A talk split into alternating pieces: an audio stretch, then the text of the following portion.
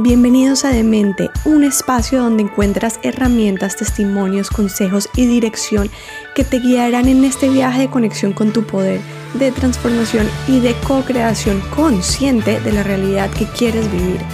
Esta es tu dosis semanal de desarrollo personal que te ayudará a ver la vida con otros lentes, a expandir tu conciencia para actuar y encontrar resultados diferentes a los retos que llevas viviendo en la actualidad.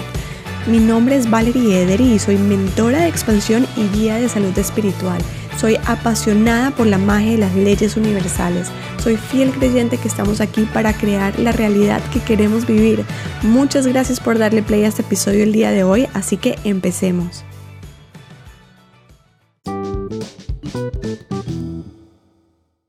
Hola mi gente linda, ¿cómo están? Bienvenidos a este episodio nuevo de Mente y hoy les prometo que les va a explotar la cabeza con esta conversación que van a escuchar o bueno, a mí personalmente me explotó y estoy segura que más de uno va a estar como que, wow, qué increíble esto. Hoy vamos a hablar de Qigong, que es una ciencia que viene de la China que básicamente a través de una práctica nos enseña y facilita nuestra conexión con nuestra esencia, con nuestro poder, con nuestra energía. Y bueno, te estarás preguntando, pero bueno, ¿qué beneficios me trae esto? y pues básicamente todos los beneficios de lo que tú estás buscando, la razón por la cual estás escuchando este tipo de episodios, que viene siendo vivir en coherencia, en balance, en plenitud y haciendo lo que vinimos a hacer aquí, que es co-crear la vida que nosotros queremos vivir o la experiencia que nosotros queremos experimentar en esta tierra, pero desde la intención y de hecho con resultados que estamos esperando. Ahí vas a entender por qué mucha gente que se la pasa haciendo afirmaciones y escribiendo y declarando eh, lo que quiere en su vida no necesariamente se da porque pues no están trabajando con la materia prima que tienen que trabajar y Marco, que es mi invitado especial, nos explica todo esto, cómo funciona y por qué. ¿Y quién es Marco? Marco. Marco es terapeuta de biomagnetismo y es instructor de Qigong por más de 10 años de práctica. Y bueno, mil gracias por darle clic a este episodio. Espero que disfrutes muchísimo toda esta información que está aquí disponible para ti y que la puedas aprovechar a tu favor. Así que empecemos. Hola Marco, ¿cómo estás? Bienvenido a Demente, qué placer tenerte aquí con nosotros y estoy muy emocionada de tenerte aquí porque vamos a hablar de un tema eh, muy especial, que es, es un tipo de herramienta que nos facilita todos, todos estos procesos de crecimiento y de conexión, que se llama Chikun, pero ok, definitivamente creo que yo no lo estoy pronunciando adecuadamente, ahorita tú nos vas a explicar un poco eh, cómo se debe pronunciar y demás, eh, pero antes que nada, bienvenido. Ay, muchas gracias, muchas gracias por la invitación y bueno, un placer, un placer estar contigo y compartirte un poco de lo que yo hago. Súper, me encanta. Marco, y antes de entrar en materia y hablar de esta herramienta en particular, ¿por qué no nos cuentas un poquito sobre ti? ¿Quién es Marco? ¿Cuál ha sido tu trayectoria? Y un poco de tu historia, cómo llegaste a estar implementando esta herramienta y enseñarla. Mira, es una larga historia. De hecho, he pensado como en escribir un tipo de autobiografía al respecto, puesto que ha sido, como todo mundo, vas teniendo una búsqueda, ¿no? De querer encontrar algo, en mi caso, algo para sanar. Este, Yo desde, no tuve ninguna enfermedad mortal, por decirlo así, pero sí padecí mucho desde los 10, 11 años de muchas alergias, migrañas y sangrados nasales. Entonces, tenía yo una sinusitis crónica y una bronquitis crónica que con todos los medicamentos que tomaba ya me empezaba a afectar el organismo. Esto en conjunto eh, me empezaron a pasar cosas a nivel extrasensorial, tipo como desprendimientos involuntarios del cuerpo, en donde comienza, pues de que, de que de repente cuando estás dormido, este, se dice que cuando todos dormimos nos desprendemos del cuerpo, ¿no? a, nivel de, nivel del sueño. a, mí, a mí me empezó a suceder de una manera en que me daba cuenta de ese desprendimiento y entraba en contacto con otro tipo de frecuencias. De dimensiones. Por decirlo así, pero en ese momento, cuando eres chico, pues no sabes absolutamente nada, no había leído nada acerca del tema Y bueno, para mí fue como un despertar un poco brusco. Claro. Y. como un llamado. Pues deja tu llamado. En el momento simplemente quieres solucionar lo que te está pasando, ¿no? Porque es como nadie me había dicho que esto era posible y ante eso te empiezas a cuestionar. Dentro de este cuestionamiento, pues bueno, los primeros que preguntas, pues a tus padres.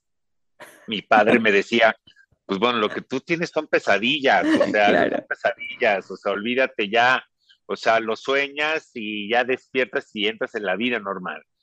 Mi mamá sí me llegaba a decir así, pues a mí me llegan a pasar cosas como existe acá algo que le dicen que se te sube el muerto cuando duermes. ¿Qué es? ¿Qué vendría siendo qué? Que como que no te puedes mover, ¿no? Que te quieres despertar y no te puedes despertar, entonces sientes que alguien está encima de ti, entonces la gente dice que se te sube el muerto, por decirlo así, ¿no? Pero, realmente nadie ha visto al muerto, ¿no? O sea, es nada más una sensación de no movimiento. Entonces, a mí me empezaban a pasar estas cuestiones en donde yo estaba buscando respuestas al respecto. ¿Y estamos hablando de qué edad? ¿Qué edad tenías? Como 11 años, más o menos. ¡Wow! Eres un niñito. Sí, 11 años. Ok. Y bueno, ahora para que tengas una idea, ahora tengo 51 años, o sea, hace ya 40 años.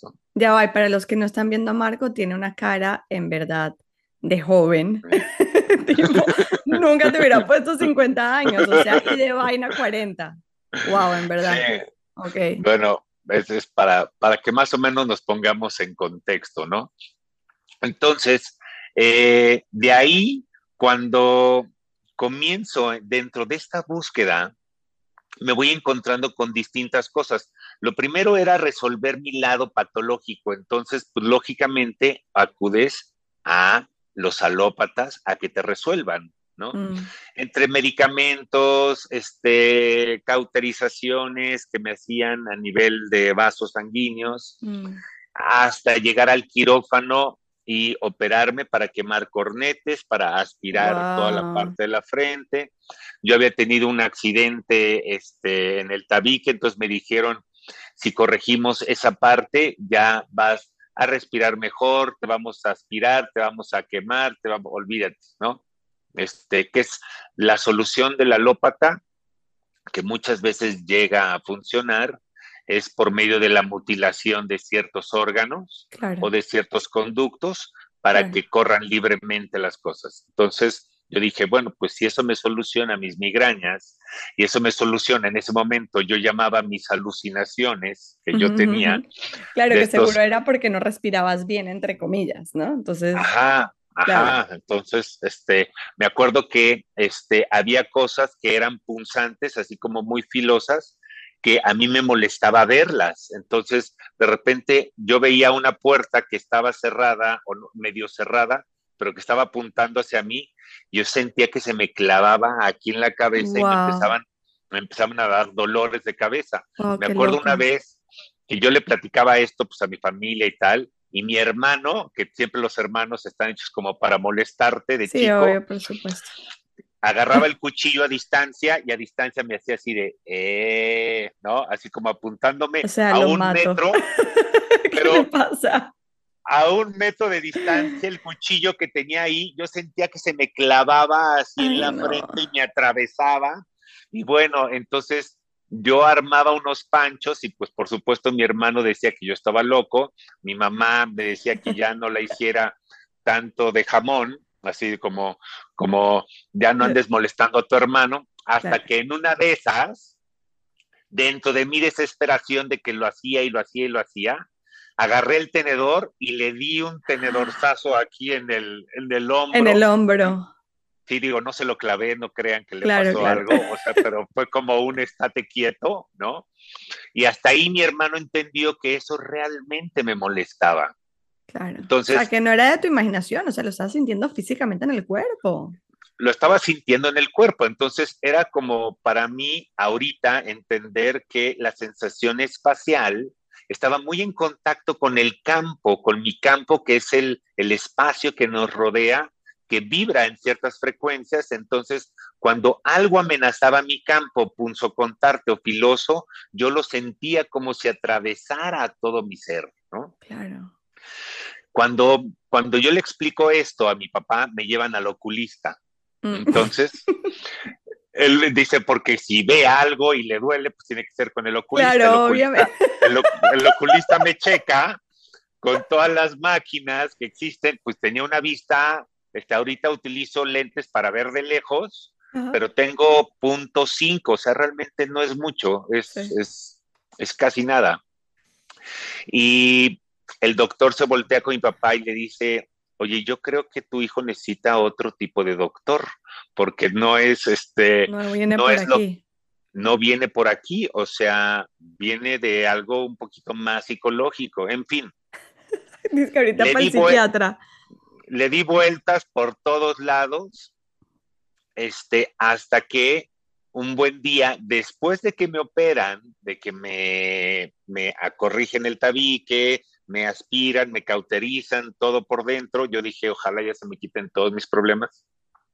A los dos, tres meses, viene los síntomas multiplicados por 10, me alcanzan en el mismo sangrado que no se me detuvo, este, los mismos dolores de cabeza, este, yo decía, no puede ser, ¿no? Me acuerdo que esa vez fui corriendo al hospital porque empecé a sangrar de la parte posterior, entonces empecé a tragar sangre y ah. empecé a vomitar sangre, ¿no? Oh.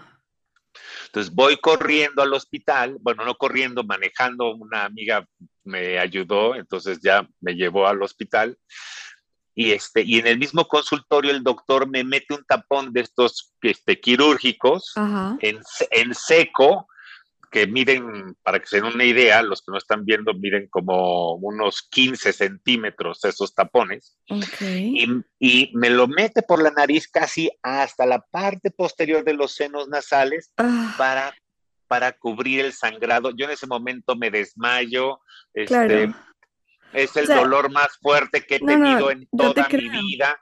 Imagínate cuando estaban en COVID, tipo, nos hacían esta prueba de COVID que nos llevaban, eh, eh, o sea, un algodoncito, o un, como si un palito delgaditico atrás, no me imagino lo que era un tapón, llevártelo allá. Sí, entonces, un tapón, para que se den una idea, es un poquito más grueso que su dedo índice. Sí, sí, sí, sí, no, no, no. Entonces, es, es algo, algo que yo sentí como una violación por, por por la nariz. Por, la nariz.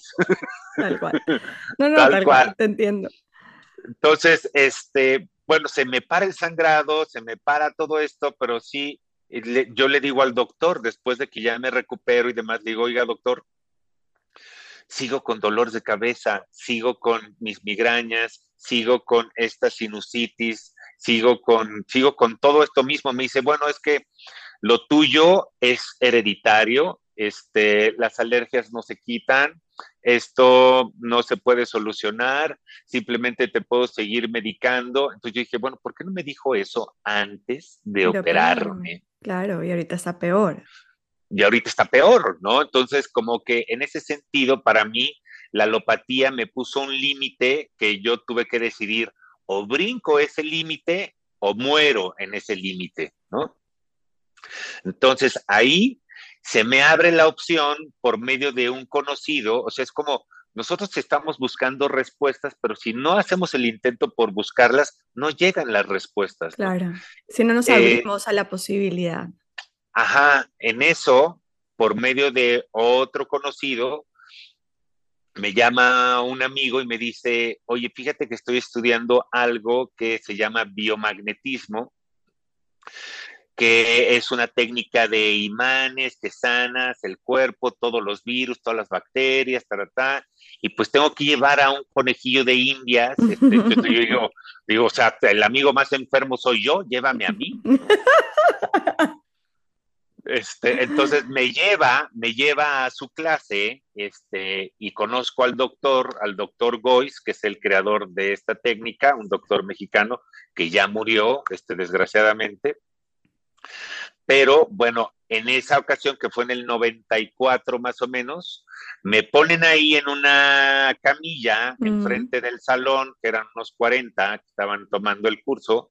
Me dice, bueno, ¿y tú qué, a qué vienes? Le dije, mira, pues migrañas, alergias, sinusitis. Ya, ya, ya, ya, ya, acuéstate, a ver, ya, acuéstate.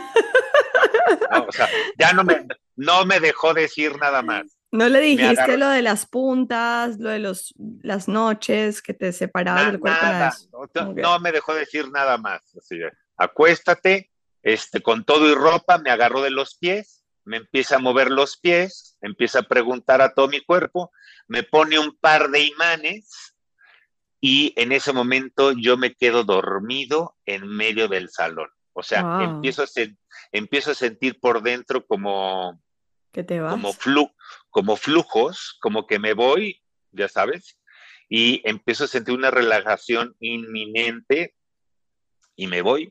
Wow. como, como que desaparezco de ahí un ratito, como si me hubieran puesto anestesias de cuenta. Wow. Despierto a los 10 minutos, o sea, no fue más. Esto no quiere decir que todo el mundo se duerma, ¿no? A veces sucede. Este, pero en cuanto yo despierto, mi cuerpo era otro. Haz de cuenta que yo ya me había acostumbrado a vivir con el dolor. Es una sensación que a veces nos llega a pasar a todos, hombres y mujeres, que somos muy resistentes al dolor y ahí luego está el problema en que la gente dice es que eh, yo tengo muy alto el umbral del dolor y eso no es bueno porque nos, nos, acostumbramos a tener cargas innecesarias en el cuerpo. Y a veces, a veces esas cargas no están en la estructura como en la espalda, en los hombros, en los brazos o caderas o rodillas, sino están en los órganos blandos. Y todas esas cargas, de alguna forma, con el tiempo nos van causando ciertas patologías. En ese momento yo siento un parteaguas completo en mi vida que dije, entré de una forma y salí de otra. Aquí hay un antes y un después.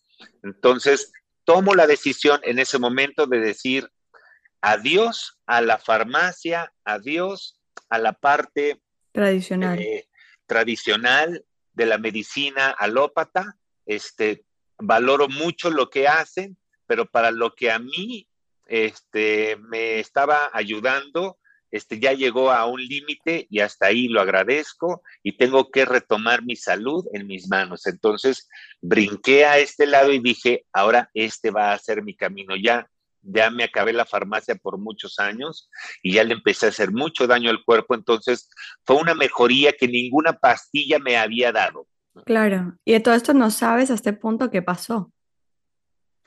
Pues después, después de eso, yo estaba estudiando arquitectura en ese momento y me interesé por el sistema. Me interesé tanto por el sistema que lo estudié. Entonces le dije al doctor, dije, oiga, ¿qué se necesita para que yo estudie esto? Me dice, bueno, tienes una carrera, bueno, estoy acabando arquitectura. Me dice, mira, estudia arquitectura, acaba tu carrera y tienes que estudiar todo lo que sabe un médico en cuestión de anatomía, fisiología, morfología, este, cómo es que funciona un cuerpo por dentro, pero nada más. Lo demás, aquí lo vas a aprender. O sea, básicamente dos años de medicina. Básicamente los primeros tres años, por decirlo Tres años. Entonces yo estudio, estudio arquitectura, empiezo a trabajar como arquitecto y a la vez empiezo de autodidacta a estudiar esta parte de la medicina porque empecé a llevar mucha gente a sanar. ¿No? O sea, ya en cualquier conversación que te encontrabas con gente siempre hay alguien que se queja. Y en, la oficina, si no era la contadora, era la secretaria, si no era mi jefe, si no era un compañero, si no era un amigo, eh, en fin, todo mundo está buscando un mejor estado. Entonces yo decía, ya déjate de sentir mal, yo te llevo, te acompaño, es más, te explico, esto funciona así. Los imanes lo que hacen es equilibrar el pH interno del organismo. Por medio de cargas magnéticas positivas y negativas, hacen que los iones de hidrógeno entren en un balance dentro del cuerpo. Estos iones de hidrógeno entran en desbalance cuando generamos inflamaciones y contracciones en el cuerpo. Cuando hay contracciones, el ambiente se hace ácido. Cuando hay mm. inflamaciones, el ambiente es hiperalcalino. Entonces, mm. todas las enfermedades, todas las itis, por ejemplo, gastritis, colitis, hepatitis, sinusitis, cistitis, todo lo que acaba en itis, quiere decir que ese tejido está inflamado. Mm. Si ese tejido está inflamado, quiere decir que hay otro tejido que está contraído. Entonces, un tejido no se puede inflamar sin que otro se contraiga. Porque aquí en el tejido contraído hay un aumento de estos iones, entonces se comprime y aquí hay un déficit y eso hace que se inflame. Mm. Lo que hacen los imanes es positivo al ambiente positivo, que se expanda, negativo al ambiente negativo, que se reduzca. Y eso lleva hay una resonancia magnética entre dos órganos con polaridad contraria. Eso es lo que lleva al cuerpo a un balance. Entonces yo dije, aquí está la solución a toda patología. Entonces me hago terapeuta, me hago terapeuta de esta técnica y empiezo a dar terapia en el 2002. Más o menos me dedico a estudiar todo esto de, de la medicina y cuando ya me siento capaz de atender gente, ahí es cuando empiezo a atender gente. Increíble.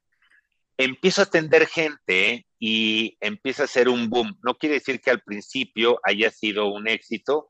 Me costó más o menos como un año comenzar a echar a andar, porque nadie sabía nada de esto al respecto. No era algo que, que estaba de boca en boca. Incluso hoy en día hay gente que todavía no sabe acerca de esta técnica, aunque ya hay más de 10.000 terapeutas.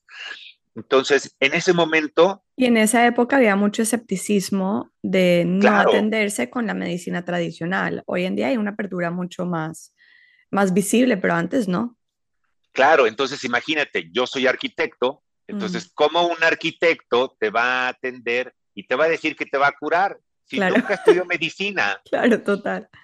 Entonces, sí, empecé a luchar contra corriente muy fuerte al principio, pero después típico que te brincan casos, te empieza a llegar gente, porque dije, bueno, yo conozco mucha gente, empecé, imprimí mil folletos, los repartí todos y cada uno, platicando con cada persona, explicándoles todo lo que hacía. Ninguno de esos llegó. Pero alguno de esos fue de chismoso y alguien se estaba quejando de algo muy fuerte y le dijo, mira, pues yo conozco un amigo que pues hace algo muy raro, a lo mejor te puede ayudar, ¿no? Y en eso, pues, este, llegaban conmigo y los ayudaba a salir de, una migraña de 10 años o de una patología más compleja o de algún dolor que no se podían quitar, etcétera, etcétera, ¿no?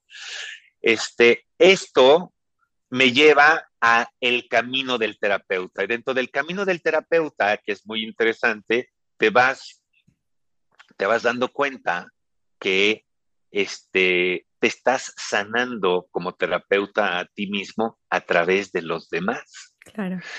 Y empieza a haber una empatía inevitable con todos los pacientes y a veces el mal manejo de nuestra energía nos lleva a enfermarnos de aquello que estamos observando. Entonces, mm. de repente, empezaba yo en este sentido de querer sanar al otro, empezaba a absorber más el malestar del otro. Entonces mm. decía, bueno, pues esto tampoco es negocio, o sea, si yo me voy a enfermar por lo que traen los demás, entonces tengo que aprender en mí qué es lo que estoy haciendo que no estoy haciendo bien.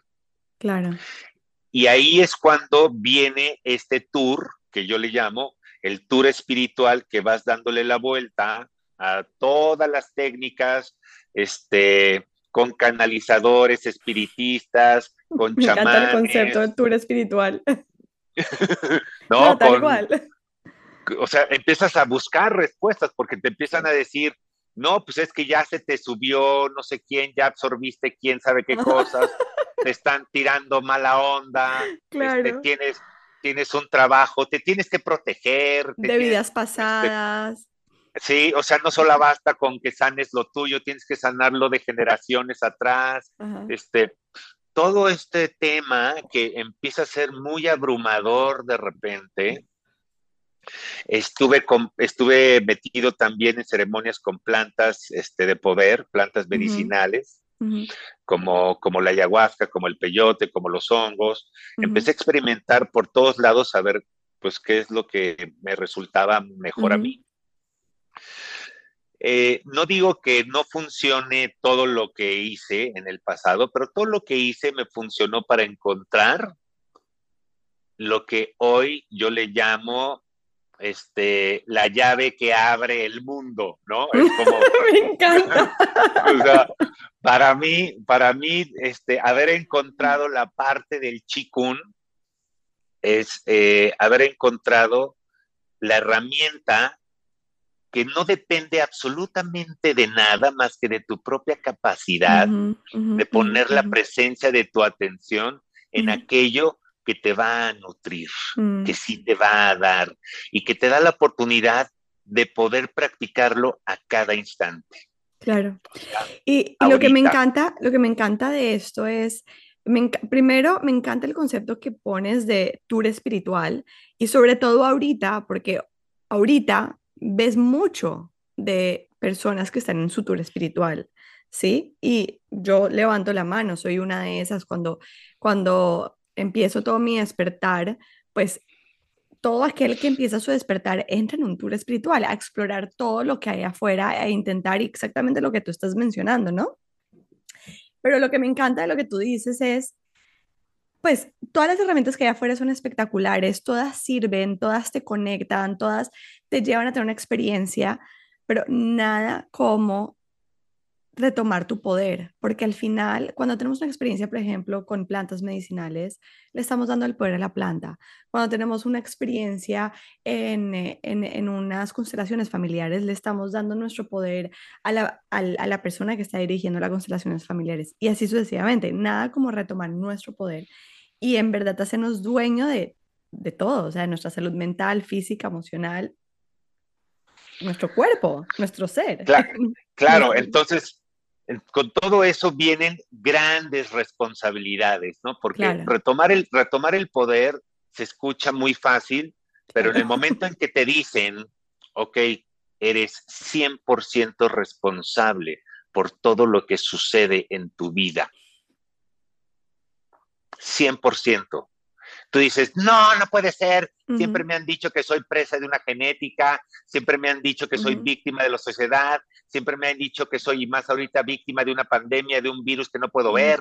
Siempre me han dicho que hay algo allá afuera que yo no puedo controlar y que soy presa de una mercadotecnia, de un cártel farmacéutico, de, de una política este, controlada, de, eh, ¿no? Nos podemos ir hacia todos los ámbitos de la vida y entonces nunca vamos a retomar esa parte como verdaderos co-creadores y de tomar nuestra salud en nuestras manos porque depende absolutamente de nosotros. Y al principio eso es algo muy fuerte de tomar, de Sí. tomar y de integrar, porque entonces ya no puedo señalar a nadie más más que a mí. Tal cual. Eso me cual. obliga a cerrar los ojos y a observar hacia adentro. Entonces, esa es como la primera lección que te dan. Ahora, hablando del chikun, Pero ya va, Marco, espérate. Antes de que entremos en materia, que esto se está poniendo buenísimo, me quedé con una duda. Cuando haces el primer proceso, que vas a esta clase de 40 personas, te quedas dormido, te sanan todo este tema eh, nasal, ¿se te van los otros síntomas que tenías con los, con los filos cortapu- cortapunzantes y con los, eh, el desprendimiento de tu cuerpo? ¿O esto sigue? mira, los síntomas físicos desaparecieron. O sea, jamás me volvió a doler la cabeza de esa forma. Ok. Jamás volví a tener una sinusitis de esa, con, con- con esa magnitud. No quiere decir que no me he vuelto a enfermar, o sea, ¿no? Porque no es que uno sea Superman. Claro. Sim- simplemente eh, mis procesos patológicos son más rápidos. Claro.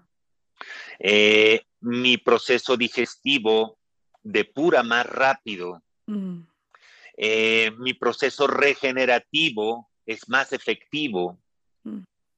Mi eh, forma de... Lo puedo ver en mi forma de, mi, forma de envejecer es menor a, la, a la común. Entonces, la forma en la cual comenzamos a regenerar el cuerpo por dentro, eso es la capacidad que tenemos de manejar nuestra energía.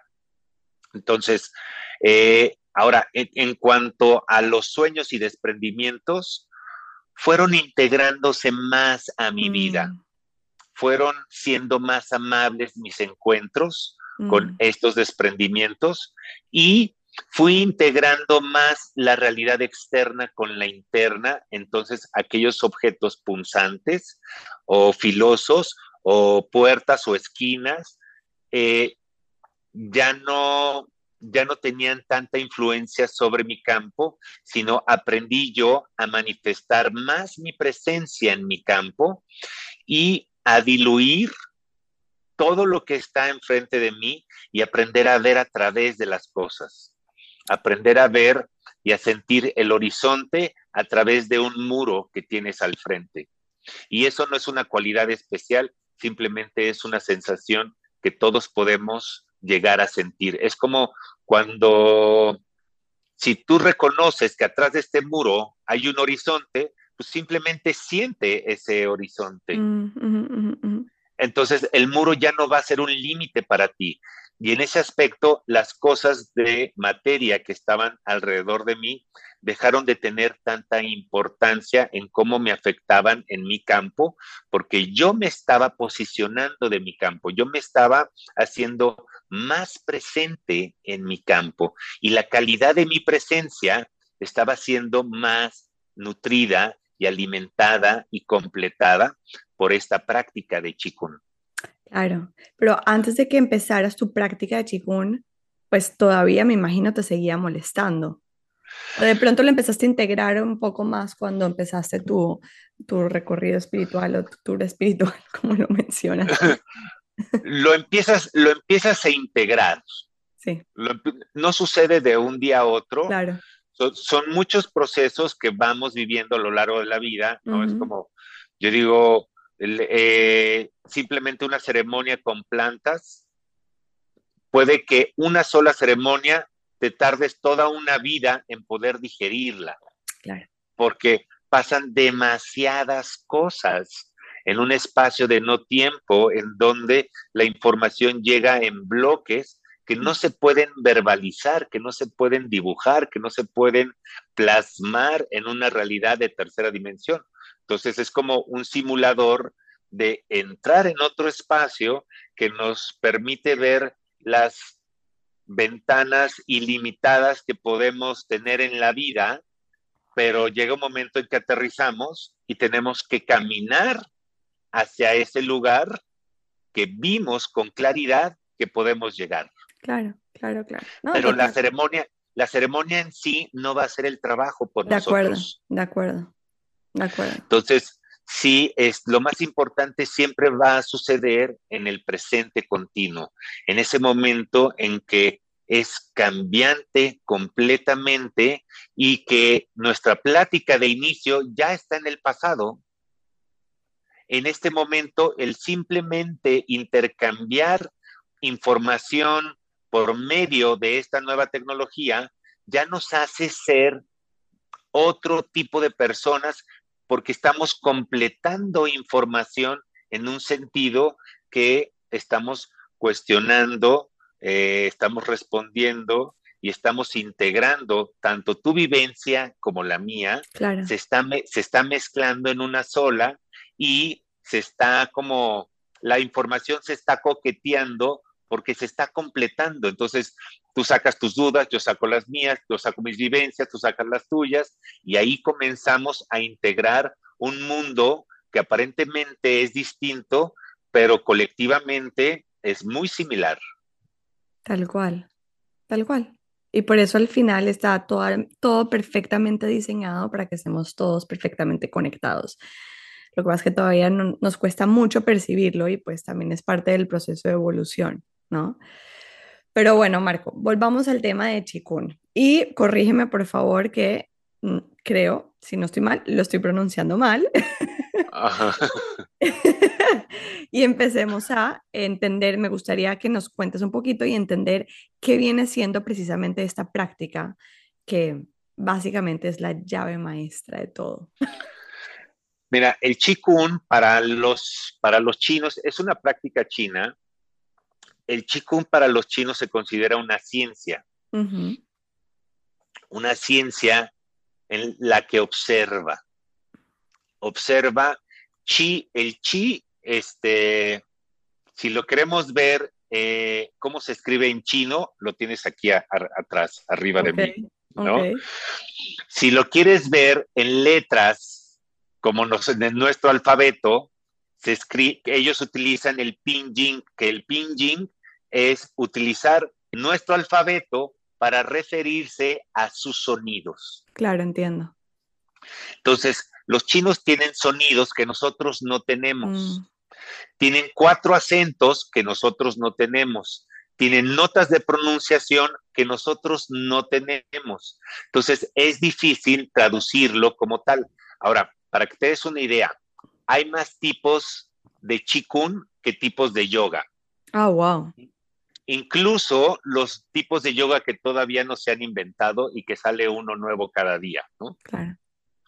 En los noventas hubo una gran depuración de estilos de Qigong porque ya había más de dos mil tipos distintos de Qigong y había más de cinco mil escuelas. Entonces fue toda una revolución en donde hubo una gran persecución de maestros de Qigong, pero porque estaba, había como una revuelta en donde se estaban levantando en contra del gobierno chino, abanderados con escuelas de chikun. Entonces, el gobierno lo que hizo fue algo muy sabio, que dijo, ok, le voy a dar un llamado a todos los practicantes de chikun que dejen de practicar chikun en las calles y en los parques, en forma pública. Pueden practicar en privado, pero no reunirse en más de 100.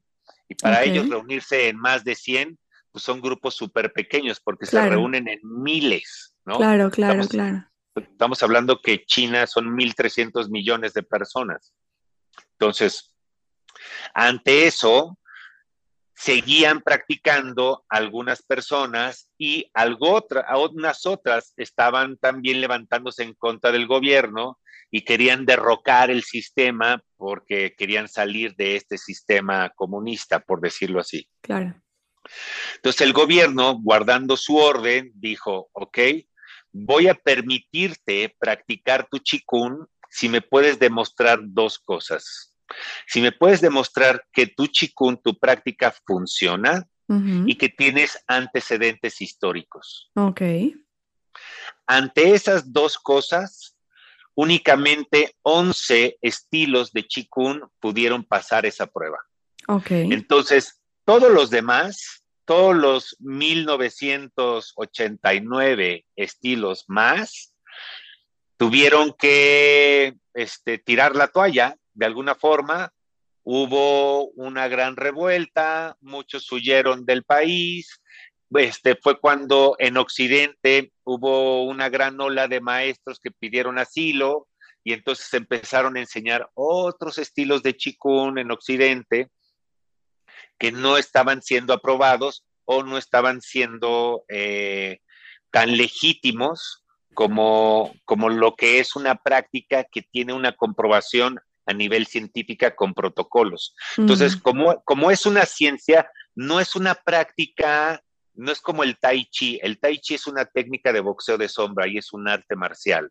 No, es una, no es una práctica filosófica, es una práctica científica que nos remonta más de cuatro mil años atrás, en donde el ser humano se viene respondiendo preguntas del por qué un cuerpo dura más que otro, por qué un cuerpo enferma y otro no, en qué tiene que ver que uno enferme y otro no, qué condiciones, qué, qué tenemos que observar. Dentro de lo que tenemos que observar son las fuerzas de la naturaleza, que es la primera que nos, se nos hace presente, es la gravedad. Entonces, entendemos que los cuerpos son atraídos por la tierra y que el cuerpo responde a una postura de acuerdo a cómo está siendo atraído y que tenemos que guardar una buena postura el mayor tiempo posible, porque si no la columna tiende a colapsar con el tiempo. Mm.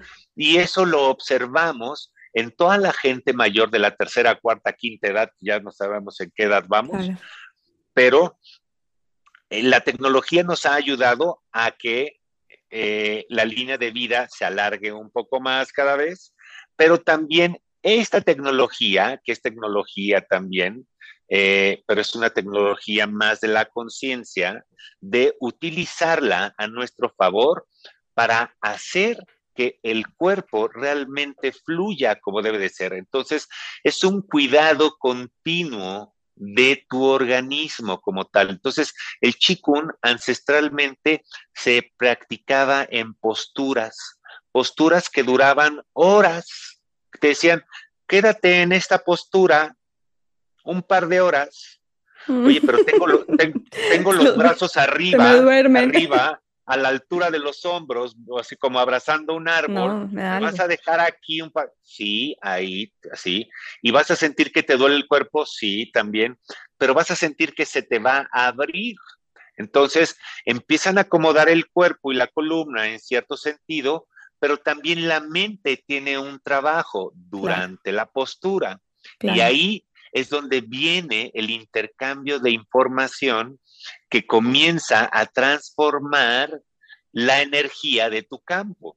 Entonces, llega un momento con la práctica que comienzas a sostener la postura o la misma postura ya te sostiene y ya no necesitas generar un esfuerzo, sino que ya tu cuerpo se comienza a abrir de tal forma y a sutilizar que puedes soportar esa postura y más. Wow. Ok, pero tengo un par de preguntas. Em, entonces, no, o sea, no, no, no diríamos bajo ninguna circunstancia que es una práctica espiritual, sino una ciencia.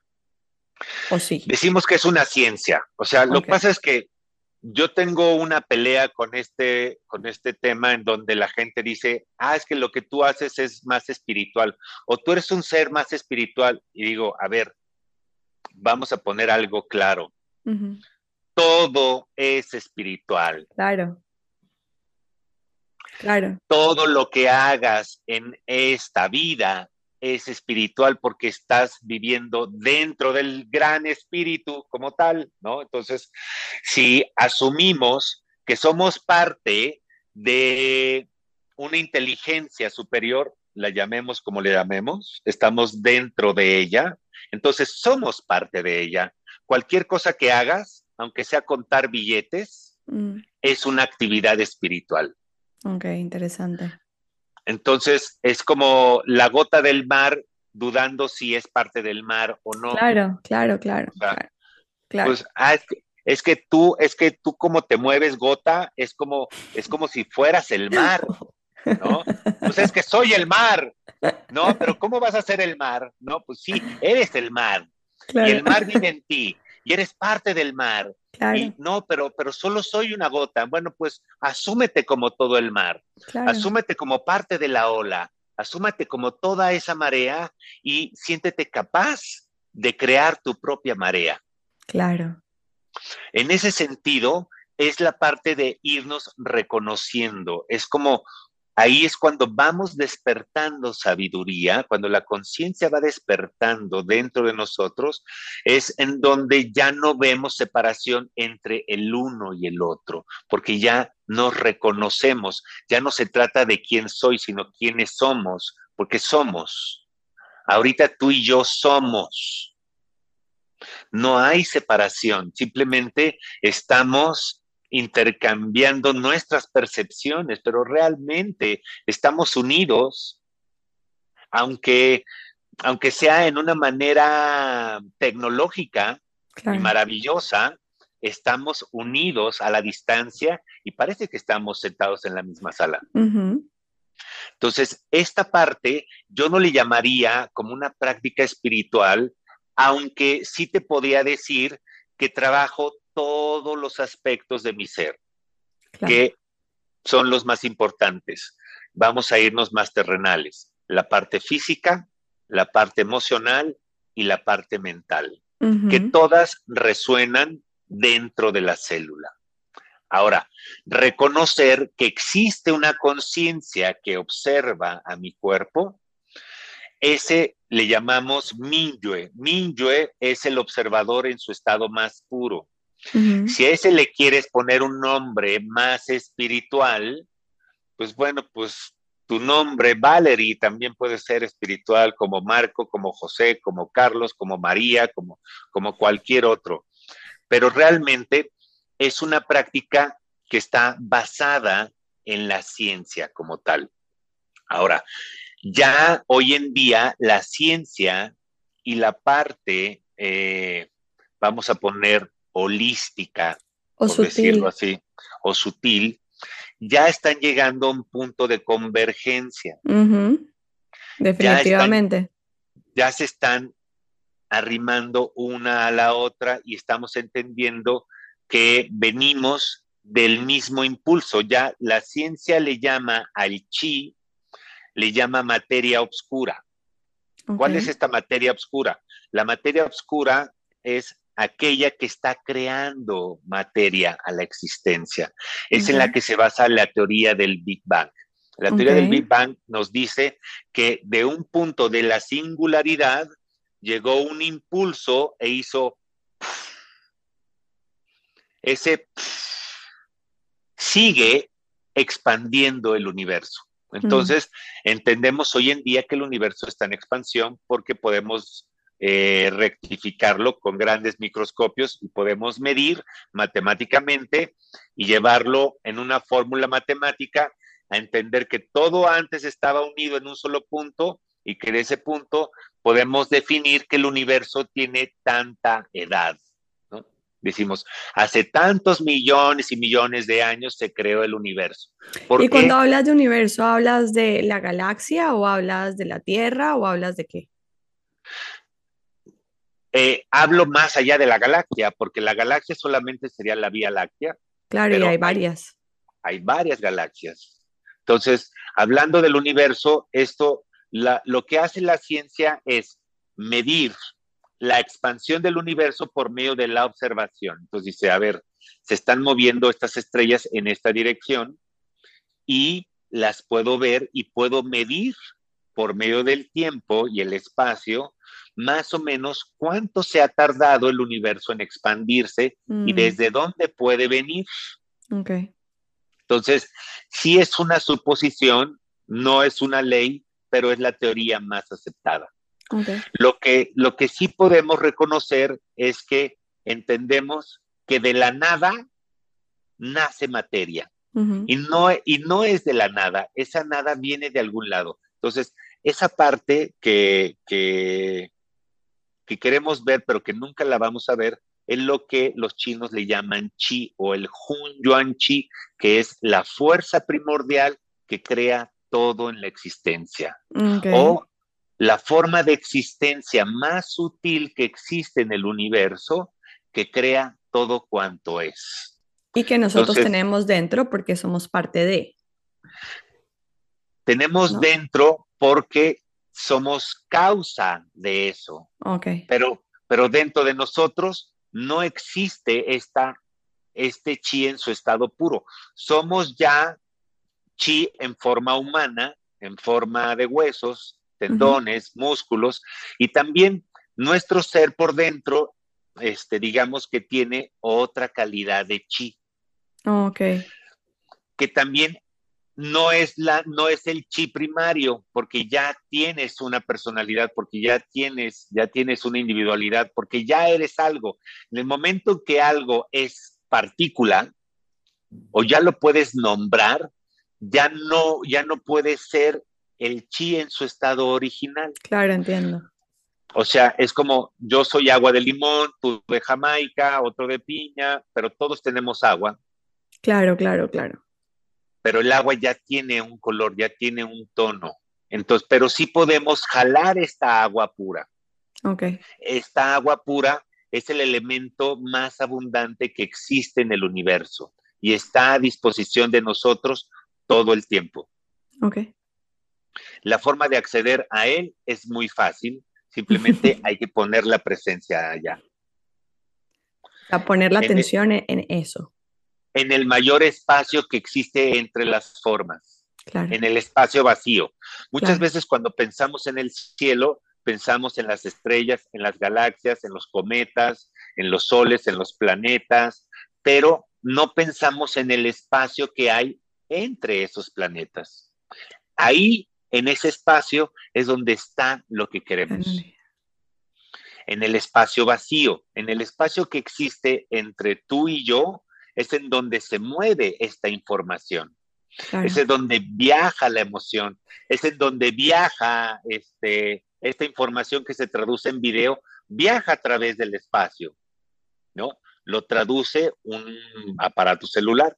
Nosotros, como cuerpo y como mente, tenemos esa misma capacidad de traducir las frecuencias del espacio adentro de nuestro aparato, sistema nervioso, glandular, y lo traducimos en una realidad.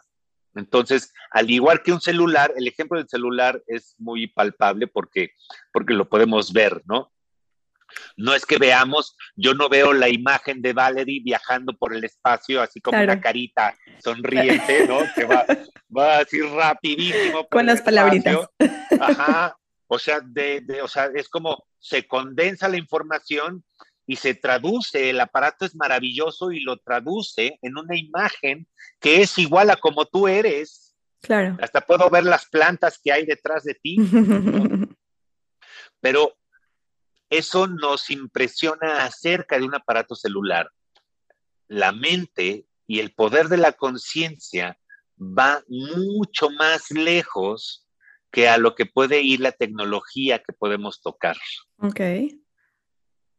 Entonces, la capacidad que tenemos tanto de jalar información para crear nuevas realidades en mi cuerpo de una manera más saludable, de una manera en la que mi sistema se renueve de forma constante o de una forma en la cual yo comience a crear realidades en mi entorno para que se hagan realidad, eso lo hace la conciencia. Eso lo hace el poder de tu atención. Y vamos más allá de esta ley de atracción, porque todo el tiempo estamos atrayendo cosas, o sea, esta ley de atracción, sí, todo el tiempo estamos atrayendo, pero también estamos siendo condicionados por una forma colectiva. Entonces, sí, tenemos que entender que no solamente es decretar aquello que quiero, sino jalar la información que requiero para que ese decreto, por decirlo así, se manifieste y se haga real. Necesito materia prima para yo poderla poner a trabajar. No puedo hacer yo una escultura de barro si no tengo barro. Aunque tenga yo la idea de hacer la escultura, necesito barro, necesito materia. Claro, Marco, y para traducir lo que tú estás diciendo, Em, es básicamente estas personas que todo el tiempo están diciendo, hagamos afirmaciones y se levantan y tienen una lista de afirmaciones y las dicen todas, pero no están trabajando con la materia, no, no literal, la materia vendría siendo la energía, con la materia prima que vendría siendo la energía para poder transformar esa energía en eso que tú quieres manifestar. O sea, no estás jalando esa materia prima para realmente transformarla en eso en lo que tú lo quieres transformar. Dime si me estoy, si estoy como entendiéndote o no. No, estás, estás muy bien. Lo primero que hay que reconocer como practicantes es entender el proceso en el que cada uno estamos. Claro. Entonces, dentro del proceso en el que cada quien está, tu propia energía, que son tus centros energéticos, que le llamamos los Dantien, ellos van a decidir qué se necesita hacer primero. Mm. O sea, paso por paso. O sea, si tú requieres primero sanar la parte que te da estructura en la vida, pues eso es lo que hay que sanar. No, no, no, no, es que yo ya quiero manifestar a la pareja de mis sueños y quiero manifestar el lugar y las vacaciones y la mente y despertar cualidades especiales. Pero no, espérate. Primero tienes que pagar la renta. primero tienes que este, hacer que toda la materia que te rodea esté en un estado sano. Primero tienes que sanar tus finanzas, primero tienes que hacerte cargo de ti mismo, primero tienes que ver que tus huesos estén en orden, fuertes y que te sostengan, porque primero tenemos que trabajar con la estructura. Entonces, no nos podemos saltar pasos, por más que yo los decrete. Hay un proceso en el cual yo me encuentro y tengo que ser honesto y claro con mi punto de partida. Y si mi punto de partida está en primero dedicarme a sanar toda la estructura en mi vida y todo lo que resuena a nivel de la materia, entonces ahí tengo que estar. Y ese es el objetivo principal del practicante. Y en el momento en que yo sane ese aspecto y ya despierte la sabiduría de todos mis centros bajos y pueda controlar mi energía sexual de una manera más sabia, entonces ya estoy listo para trabajar con los centros medios y altos. Mm.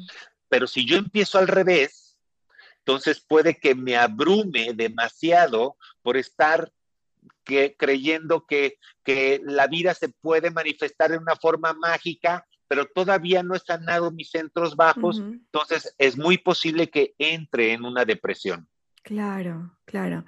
Y ah, Marco, a mí, a mí me encanta tipo traducir lenguajes y poner ejemplos. La forma como yo lo traduzco es un árbol. Eh, si lo ponemos en contexto de un árbol, para que un árbol pueda crecer hacia arriba y estar en contacto con el sol y pues con todo lo que llamamos iluminación, primero tiene que echar raíces y las raíces están dentro de la tierra y la tierra es oscura y ahí es donde se ancla muy, muy bien abajo para poder tomar todos los nutrientes de la tierra que te va a mantener en balance para cuando crezcas y estés en contacto con toda esta otra parte sutil de luz eh, elevada, porque si no, ¿qué pasa? Creces muy alto, muy rápido, viene un viento y te tumba, ¿no? Ahí, claro, claro. la depresión. Sí, me gustan los ejemplos como para que o sea, lo podamos visualizar con, ya, con lo que podemos ver, o sea, lo que podemos palpar, para los que no hemos experimentado todo el proceso.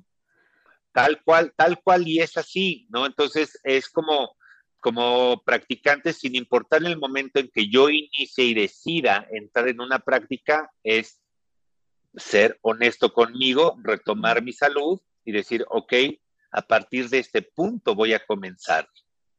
Mm. Y de acuerdo al tiempo que yo le dedique, a qué tan perseverante sea mm. y qué tantas cualidades tenga yo para trabajar con mi cuerpo, con mi mente, con mis emociones, va a ser los resultados que me va a dar la vida. Mm. Entonces, lo más importante es ser perseverantes y dedicarle tiempo, tener consistencia.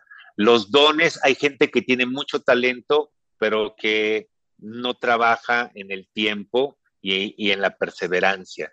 Entonces, es más importante tener perseverancia y dedicarle tiempo. Y eso va a hacer que poco a poco vayas despertando nuevas cualidades en ti. Me encanta. Marco, ¿cómo se ve una práctica de chikun? ¿Cómo se ve? Pues mira, si ves un poco el tai chi, a veces son movimientos, este, hay una práctica muy sencilla que es de abrir y cerrar, que se llama la chi, que es reunir chi, que lo único que haces es abrir pensando en el mm. infinito, cerrar pensando en el espacio entre tus manos. Abrir y cerrar. Abrir y cerrar en chino se dice kai he. Entonces, utilizas el sonido para reunir chi también. Entonces haces kai, ho, kai, ho. Y ya que tienes una buena bola de chi aquí, la llevas adentro del cuerpo, o la llevas a donde tú consideras que necesitas más chi en ese momento. A lo mejor te duele el hombro, a lo mejor te duele la cabeza, a lo mejor te duele abajo del pecho, etcétera, etcétera, ¿no? Este, es una forma muy fácil de reunir chi entre las manos, pero es un trabajo importante de la conciencia. No importa, a lo mejor yo muevo mis manos un centímetro nada más, a lo mejor las abro un metro, pero el movimiento por fuera no define el movimiento que yo estoy teniendo a nivel de la conciencia. Es muy importante que cuando yo abra, mi mente piense infinito y capte toda la información que está en toda, eh, toda esa totalidad de universo de chi que existe en el espacio. Y yo no tengo que ver el chi en sí, pero tengo que poner mi conciencia y mi esponja de información en todo ese espacio porque lo voy a captar. Y cuando yo piense aquí sin escalas, aquí va a aparecer. Claro. Entonces, es un trabajo en donde se trabaja mucho la presencia de la atención. Hay un ejercicio que es jalar y empujar, que estamos jalando y empujando, que el jalar y empujar también tiene una técnica que empieza desde el hombro y responde el codo y la muñeca de manera sutil donde jalamos, pensamos adentro, empujamos y pensamos al infinito al frente. Entonces, esta parte también de jalar y empujar nos hace conectarnos con la sensación interna de empujar aquello que ya no queremos que nos estorba, que nos molesta o que nos duele, llevarlo al horizonte con mucho respeto a través de todo hasta el infinito, nutrirnos nuevamente y después jalar únicamente el chi en su estado puro. Y llega un momento después de 10.000 repeticiones, porque sí te juro que son 10.000. Ok, que te duelen los hombros y la espalda. Olvídate de eso, pero llegas a sentir el flujo de información que comienzas a intercambiar en tu campo y en tu cuerpo. No a la primera, a lo mejor los más talentosos van a escuchar y lo van a hacer y lo van a sentir inmediatamente. Por lo general, los que despiertan talento muy rápido, si no lo trabajan, ese talento se pierde. Mm. Si yo lo, lo, pongo a repetir, a repetir, a repetir, a repetir, a repetir, llega un momento, está sucediendo, pero llega un momento en que lo voy a comenzar a sentir, lo voy a comenzar a ver hasta que me voy a convertir en ese flujo de información y de intercambio. Entonces, dentro de la práctica, los movimientos externos, hay formas que sí se practican, que se mueven simétricamente, sobre todo para nivelar ambos hemisferios. Es una práctica que por lo general se hace a ojo cerrado para trabajar con el balance del cuerpo. Por lo general la hacemos de pie, con los pies juntos. Y entonces en ese momento estás trabajando todo el tiempo el balance del cuerpo. ¿Por qué?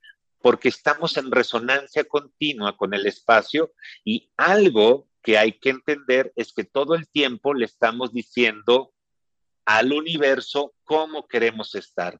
Y si estamos en una postura de balance, le estamos diciendo que queremos balance. Claro, claro. claro si estamos en una, en una postura relajada, y nuestro campo está resonando en relajación y en armonía, le estamos diciendo al universo que todo lo que hacemos lo queremos en armonía. Claro. Y, de ahí la importancia de armonizar todos nuestros centros. Claro, entonces es, es una práctica en donde tenemos que hacer consciente la resonancia y es una ley, no es una idea, no es algo en el lo que oye, ¿tú crees en la resonancia? No, o sea, es. Tengo la eh, certeza que así es. Es como la ley de la gravedad, o sea, si, tú, si tiras algo no es como que se va a apagar y de repente no va a caer, va a caer, es una ley. Así. Oye, ¿tú crees en la gravedad? No, no, no, no, no creo, existe, ¿no? Sí. Entonces, cuando alguien te dice, oye, ¿tú crees en, o sea, pues si es una creencia, es una ideología. Claro. No, entiendo. cuando, sí, es una cuando Es, cuando es una certeza, es que así funciona. Entonces, la resonancia es un hecho que existe y así es. Entonces, como es muy fácil, sal a la calle sonriendo y vas a ver cuántas sonrisas te regresan. Claro. Cuando tú hablas de la resonancia, estás hablando de la ley de la frecuencia. O sea, que dos frecuencias en, un, en, el mismo nivel, pues se conectan. O sea, se, dos, exacto. Te conectas al mismo nivel de una frecuencia que está a ese nivel. Entiendo. Em, Marco, hay algo que me queda dando vueltas em, de eh, de tu proceso y conectando ahorita que ya sabemos un poco más de esta práctica, eh, esa, nos estabas contando que cuando empezaste a sanar a personas, empiezas tú a absorber eh, las situaciones de las otras personas, ¿no? Y, y, después te das cuenta en tu, en tu recorrido espiritual, llegas, o sea, haces tu recorrido espiritual y llegas a este punto donde te das cuenta que tú no tienes por qué absorberlo o, no tienes por qué, sí, ah, no sé si absorber sería la palabra adecuada, pero conectar de pronto con eso y tomarlo como tuyo. ¿Cómo, cómo esta práctica te ayudó para poder seguir siendo, o sea, un facilitador de sanación y tú no, y tú proteger tu energía. Lo que es que la palabra protección de energía no me encanta porque viene del miedo y al final no deberíamos vivir del miedo. Entonces, sí, de acuerdo, no, no la palabra ideal, pero, pero poder mantenerte en tu espacio y no, no entrar ah. en el espacio de los demás. Te voy a dar, hay un tip que tiene mucho que ver con tu postura.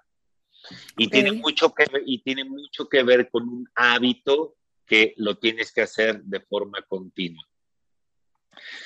Y esto es algo que tenemos que entender porque así es.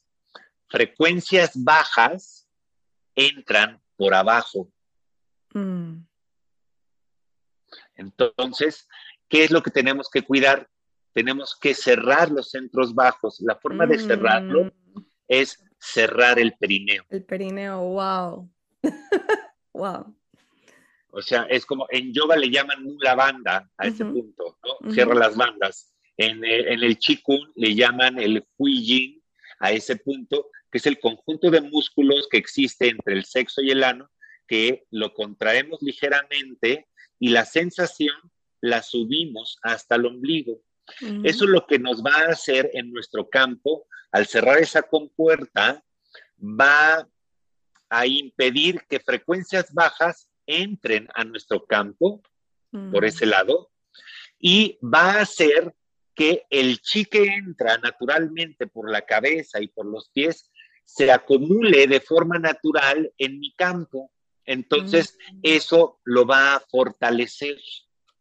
En el momento en que mi campo se fortalece, ya no me invaden las frecuencias patológicas, sino mis frecuencias saludables o más armónicas invaden al otro. Entonces, el otro depende de mi visión más que yo dependa de la visión del otro. Claro, claro. wow, qué increíble. Es, es, realmente muy sencillo de hacerlo. No necesitas ponerte ni colgarte ni, ni rezarle a nadie, simplemente necesitas cuidar tu campo y cuidar tu campo. Ni el palo santo.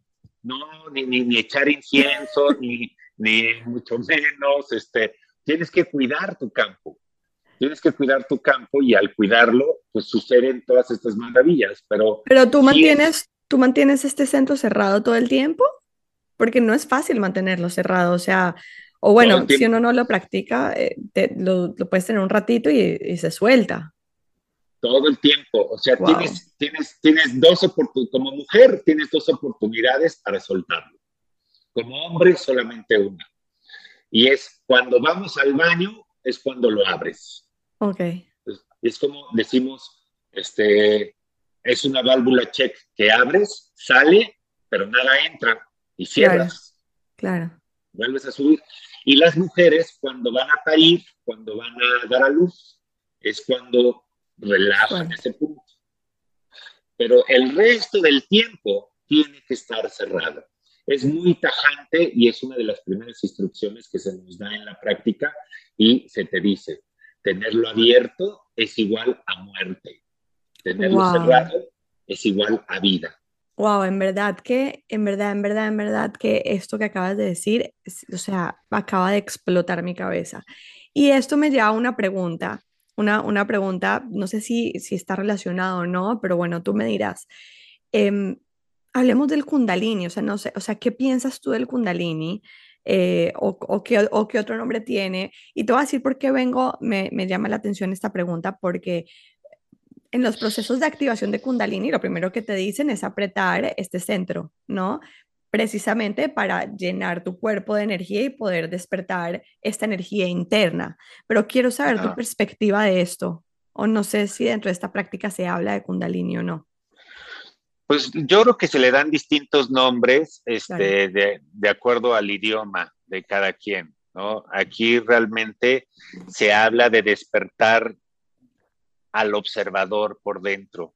Y mm. finalmente, la energía kundalini es el flujo que existe dentro del sistema nervioso medular, en donde está compuesta por dos meridianos principales, uno que corre al frente y otro que corre en la parte posterior. Estos dos meridianos generan una microórbita por dentro, que es lo que genera los flujos que van desde el coxis y del sacro hasta la parte de la cabeza. Estos flujos cuando se conectan y despertamos esta energía, ya sea por medio de la energía sexual también, que podemos despertar esta energía, o por medio de una práctica con energía más sutil, simplemente se despierta el flujo de estos meridianos principales, que son los que alimentan a todos los demás. Ahora, hay quien dice que este, no, ahora está de moda que te activen el kundalini, que, te, que, de lejos te hagan así unos pases mágicos y te y, empiecen a temblar y a hacer y, a mover y a manipular y entonces los cuerpos empiezan así como a, a flotar y a hacerse y demás y a desbloquear. Yo diría, este, hay que tener mucho cuidado con la forma en la que nos dejamos manipular por alguien más. De acuerdo. ¿no?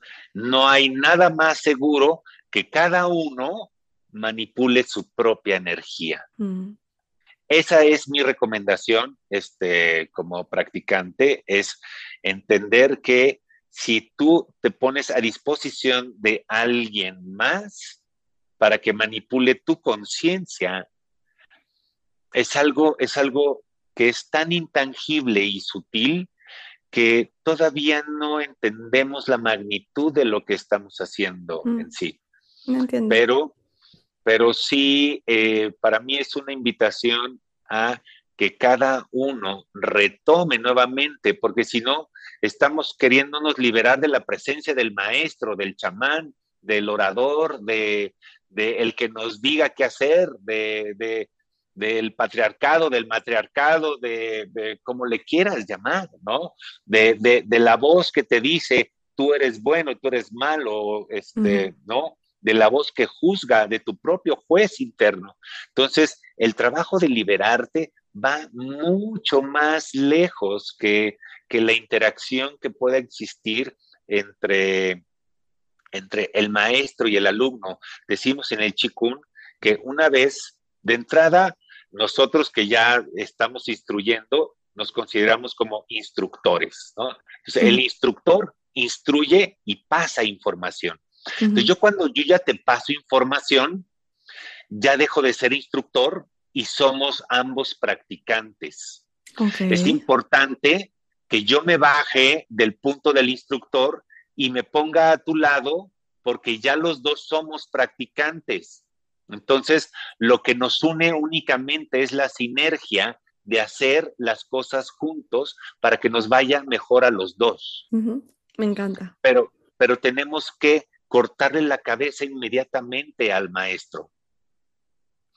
De ahí es la parte de retomarte en el poder, porque si no, siempre vamos a estar viendo hacia arriba al otro y nunca vamos a poder este, tú que sabes que yo te puedo decir, no, pues yo llevo muchísimos años enseñando y haciendo y demás, y, y no creo que alguien que aprenda hoy me pueda superar. Y ese es el ego, simplemente. Claro, obviamente. Este, pero puede existir una persona, incluso adolescente o no, de 10 años, que yo al darle una instrucción, en pocos meses me supere a mí, a mis maestros y a todos, porque tiene otras capacidades. Claro. Entonces, es importante entender que todos somos practicantes y como practicantes ya nos quitamos un gran peso de encima porque entra nuestra parte humana que nos conecta con nuestro proceso personal, que es lo que realmente venimos a trabajar. Marco, wow, o sea, de verdad que, wow, yo estoy solo escuchando, escuchando, escuchando, absorbiendo. O sea, mi cabeza ha explotado ya como tres veces o más en esta conversación. Em, y como que ahorita todo me está haciendo tanto sentido, todo me está conectando tanto en la cabeza. Me voy a necesitar como unas dos o tres horas para procesar toda esta conversación, integrarla, pero ya entendí por qué dijiste que después de haber hecho todo tu tour espiritual llegaste a este punto donde encontraste la llave, donde todo converge. Eh, porque es, es, absolutamente saludable solamente, solamente partiendo del hecho de que tú estás diciendo que hasta el maestro es el practicante, o sea, el maestro suelta sus zapatos de maestro en el momento en el que empieza a practicar de nuevo y no hay nadie arriba y no hay nadie abajo. Es, es, es, es una, es una, es una mm, interacción o es una comunicación de energía, o sea, estamos literalmente lo que tú dijiste desde el principio, estamos en este momento compartiendo energía, compartiendo conocimiento, compartiendo el proceso y, los dos nos beneficiamos de esto. O sea, estoy tratando de poner en palabras todo lo que estoy tratando de procesar en mi cabeza y no está fácil. Pero wow, Marco, nada, me encantaría em, después de hacer otro episodio y poder profundizar de pronto mucho más. Estoy segura que las personas que eh, van a escucharlo van a quedar con muchas dudas eh, inquietudes y con ganas de profundizar más para poder también empezar a poner en práctica eh, pues esta práctica y esta ciencia, llevarlas a sus casas, a sus cuerpos, a sus vidas. Em, pero hasta ahora te quiero agradecer muchísimo por tu tiempo, por tu energía, por tu información, por, eh, por expandir conciencias. Todos los que estén escuchando este episodio estoy segura que están expandiendo a otro nivel. Entonces, mil gracias. Ay, encantado, Valerie, de estar aquí contigo, de compartir y sobre todo de, de, poner, de poner en la mesa la, la, vivencia que cada uno hemos tenido, este, que es, siempre le puede servir a alguien más, ¿no? No sabemos si nuestro camino este, le va a ahorrar muchos pasos a alguien más que también puede estar en, en búsqueda de algo más. Y yo siempre digo que tiene que llegar el momento en que el buscador se tiene que convertir en encontrador, ¿no? Sí, total. ya encontré, aunque siga buscando, no estoy buscando, estoy profundizando. este, La búsqueda no es, no es de que quiero buscar un tesoro, sino ya reconocí que yo soy el tesoro y que estoy profundizando más para entender la mejor forma de poder compartirlo y poder expandirlo y hacerlo crecer. Entonces, me encanta. Esa, esa es mi, mi reflexión. Pero pero encantado de seguir compartiendo y de resolver más dudas que existan por ahí y de ponerlo en un nivel más práctico también, ¿no? Porque a veces la gente necesita como soluciones prácticas para la vida cotidiana y también lo podemos hacer desde ahí. Este, para mí esta práctica me ha cambiado la forma de, ver absolutamente todos los problemas que se me vienen en la vida, ya sea a nivel físico, ya sea a nivel emocional, o sea, en duelos o en cosas, en pérdidas, en, cerrar ciclos, y también a nivel mental, de cómo la mente se comienza a abrir a nuevas ideas y tenemos que dejar viejos patrones porque los tenemos que abandonar como tal y entender que estamos en un constante abrir y cerrar que está haciendo que nuestro ser inevitablemente en nuestro camino evolutivo siga creciendo y se siga expandiendo y no detener ese crecimiento. Me encanta lo que dices porque em, obviamente, o sea, tú eres la muestra de una persona que lleva años en este proceso de conexión, de, de, de pulir este encuentro contigo y aún así, obviamente, estás teniendo aquí una experiencia humana donde tienes situaciones por las que pasas como cualquier otra persona. ¿Y por qué lo digo? Porque porque las personas piensan que porque están en, en, frente de un maestro que le está enseñando una información o una práctica, entonces esa persona tiene la vida que nosotros catalogamos como vida ideal, que sería donde no ocurren las situaciones incómodas, y no es así. A todos, hasta la persona más elevada y más conectada, le ocurre, solo que de pronto esta persona tiene otras herramientas para poder em, procesar esos momentos de una forma diferente. Eh, y tú pues no lo, lo acabas de mencionar eh, en lo que acabas de decir. Marco, mil, mil, mil gracias. Eh, mil gracias por haberme aceptado este espacio. Si la gente quiere estar en contacto contigo para llevar a cabo tu práctica o para una consulta o para cualquiera sea la necesidad, ¿cómo lo puede hacer? Mira, tengo tengo una, tengo una página en Instagram que ya te la, te la voy a pasar para que la puedas compartir. Perfecto. Este, la pongo en el pie de página. La pones ahí de pie de página, es espacio Chinen. Chinen se escribe Z-H-I-N-E-N-G y es espacio así escrito en letra, espacio Chinen, que es la técnica de Qigong que yo practico.